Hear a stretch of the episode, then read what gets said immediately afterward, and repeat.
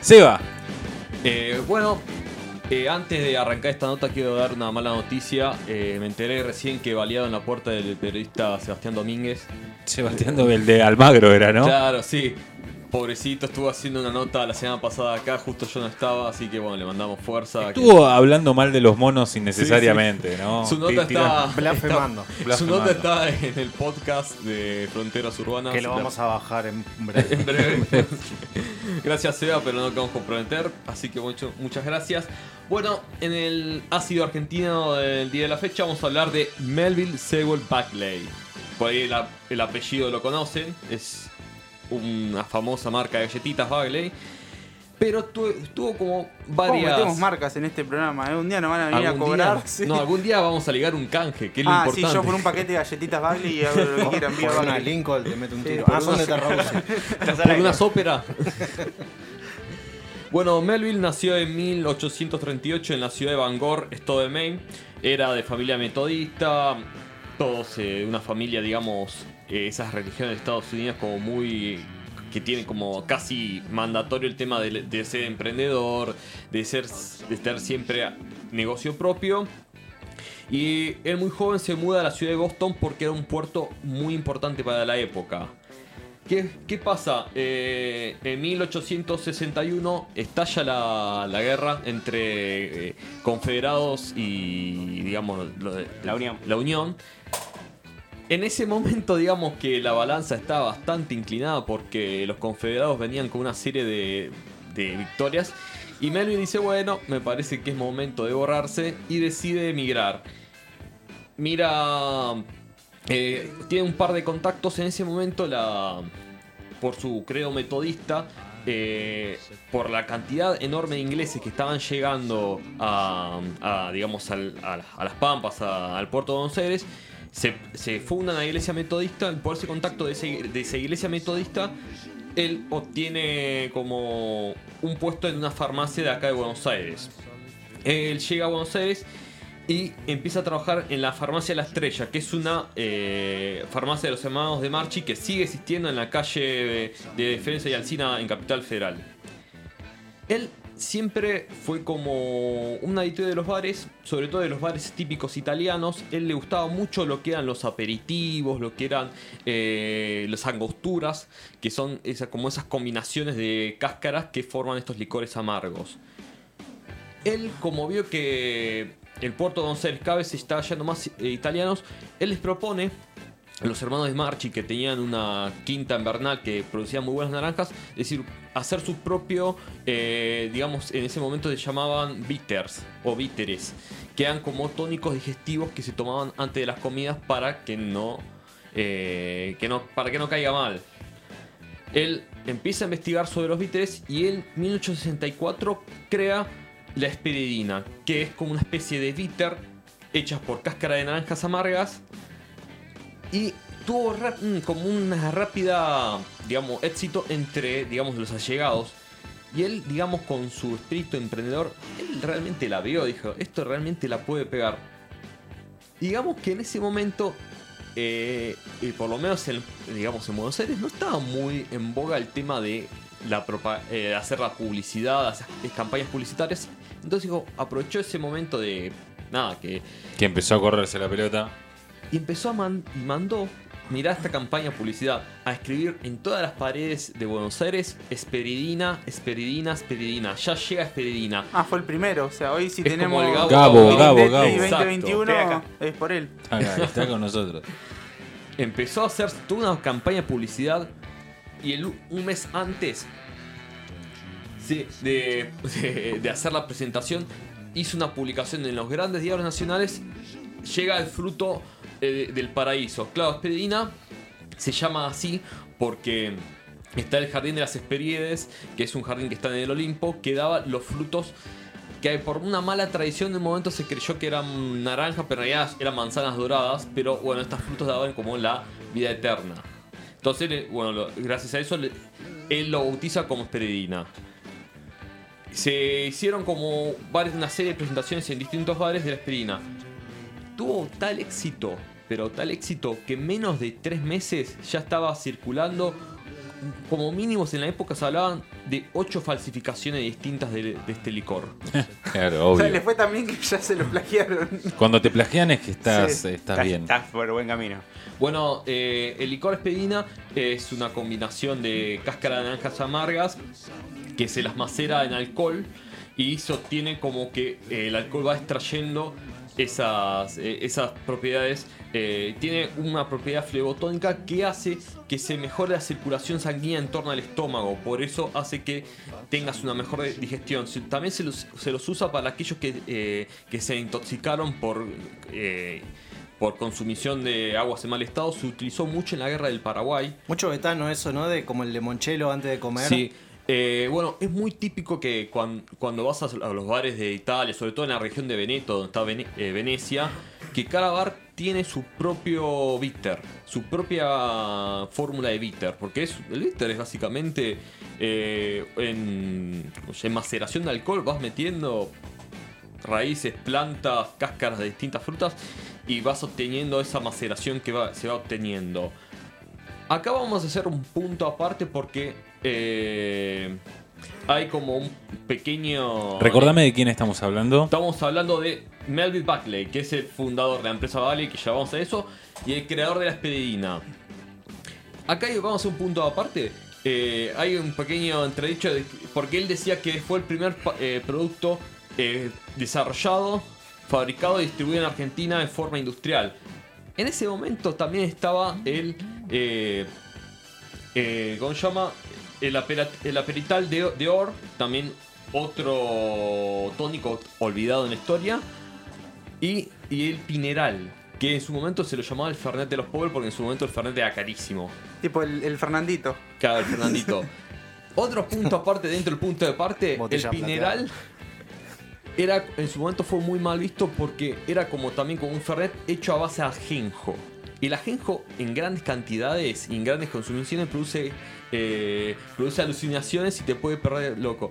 En el Borda había una sección, un pabellón especial para los pinereros, que eran estos tipos que se pasaron de ajenjo y perdían totalmente las chapas. El absenta no se hace con Claro, ajenjo. el absenta. Ya hace con ajenjo. Chicos, atrás de esto hay un montón de. Hay un rigor periodístico. Mi novia, cuando me llegó a ver con las, todas las botellas, me miró mal, pero bueno, es el periodismo. Tuviste que tomar Sí, todo. Sí, sí, estoy trabajando. Estoy trabajando. Está muy bien. Ocho años trabajando. Ocho años. Hoy a la mañana le dieron el alta en, en coma alcohólico. bueno, en ese momento, eh, él un poco ofuscado por toda esta cuestión de eh, las copias, él ya codeándose por, con la gran sociedad, él va a visitar en su en el entonces recién electo presidente Nicolás Avellaneda y le plantea, che, me, me están copiando la receta, allá en Estados Unidos puedo registrar esta marca, dijo, es una buena idea poder registrar las marcas en, en, eh, en este país. Y en 1876 se crea el Registro Nacional de Patentes y la primera patente nacional registrada es la Esperidina. Mirá vos. Esta, esta columna la, la hice por Día de la Industria Nacional, le mandamos de vuelta un saludo.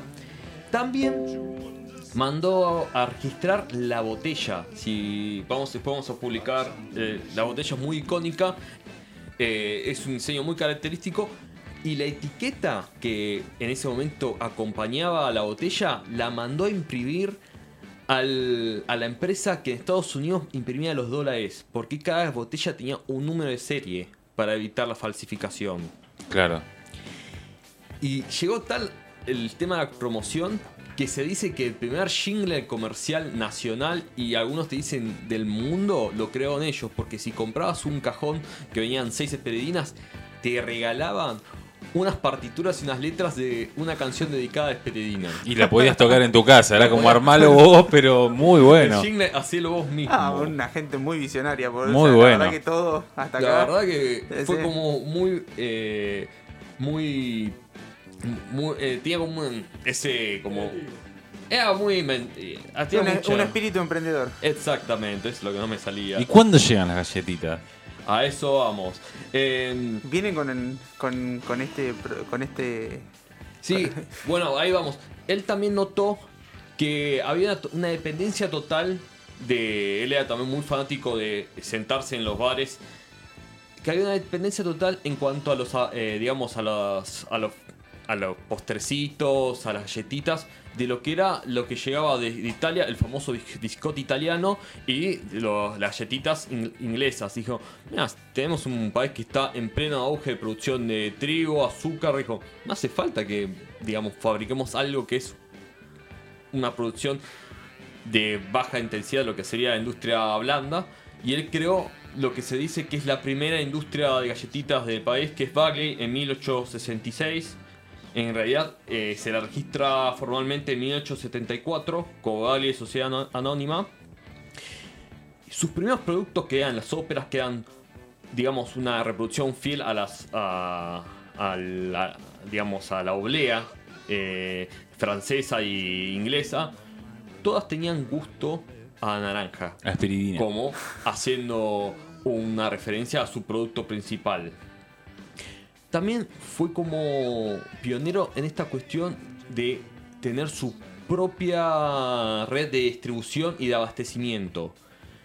Fundó una compañía de, en ese momento se movía todo por caballo y tren, fundó una compañía de, así, de arrendamiento de caballo e hizo un trato con la principal, eh, digamos, co- concesionaria de tren del momento para que eh, se, se le pro- se le dé prioridad en los trenes a los cargas de Asperidina y de Bagley. Así que tenía todo un sistema de, distribu- de, de- De distribución, De distribución, de reparto, de marketing, de producción. Un imperio y... total. Sí, un claro. imperio total. Igual era un momento muy temprano de lo que digamos en, en la industria argentina. Ah, un dato más eh, que me olvidé de decir sobre la expedina. La expedina tuvo una excepción que en su momento, en la República Argentina, estaba prohibido por una ordenanza pública que las mujeres tomaran bebidas alcohólicas en lugares públicos. Con su influencia logró que se haga una excepción con la esperidina. Vos podías, si eras mujer, no podías... Claro, podías tomarte una aspiridina, pero no una cerveza. Exactamente.